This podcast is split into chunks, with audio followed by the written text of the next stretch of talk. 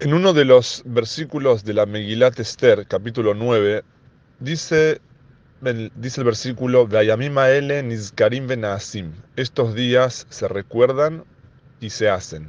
Literalmente, como Rashi, Rabbi Shlomo Itzhaki comenta, Nizkarim se recuerdan es, se lee la Megilá.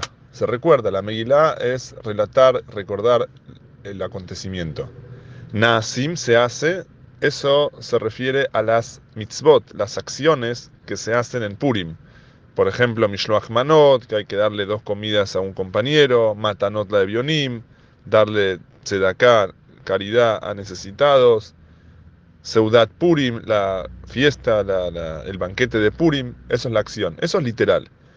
Pero encontramos eh, el, origen eh, aparece en los en los en los en los eh, cabalistas, que en realidad este pasuk tiene también una interpretación muy profunda. Y entenderlo nos va a ayudar no solamente a apreciar más Purim, pero en realidad a apreciar todo en la vida, pero especialmente cuando la Torah nos habla de festividades. Y dice así, Nizkarim venasim, se recuerdan y ahí se hacen. O sea, dice así, cuando la persona recuerda en el momento que, aconteció aquella festividad, Nasim se está haciendo. Cuando uno recuerda la historia, la revive la historia, y en ese momento está pasando la historia.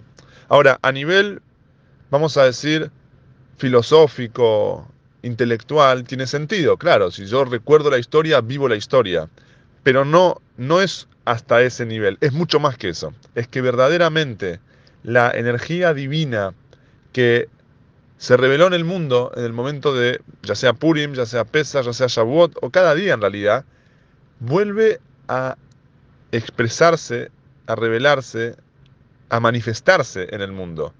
Pero nosotros tenemos que hacer el recipiente, nosotros tenemos que conectarnos con ese momento con esa experiencia, con esa revelación que hubo en el mundo, y en ese momento se revela en el mundo, obviamente en un aspecto espiritual, aquella revelación divina que ocurrió en ese momento.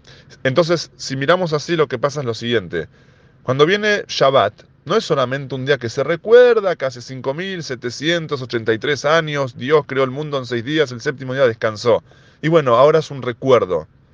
Viene Purim, bueno, hace tantos miles de años hubo una historia que nos salvamos. Viene Pesach, tantos años, miles de años que fuimos liberados de la esclavitud. No, eso es cierto, pero mucho más que eso. Esto es algo real. El Shabbat exactamente está el mundo experimentando lo mismo que ocurrió hace 5.783 años. De vuelta a Hashem creó el mundo en esta semana y en Shabbat Hashem descansa. Por lo cual cuando yo descanso en el Shabbat, obviamente estoy descansando en la misma sintonía que Hashem descansa. Estoy muy conectado con lo que realmente está pasando. Purim, de vuelta, no es una historia del pasado. Purim está ocurriendo en este año, el lunes de noche y martes siguiente. De vuelta, Hashem está revelando su amor al pueblo judío y nos da una fuerza de entender que la festividad, los acontecimientos, no solamente se recuerdan, pero se están haciendo. Buen día.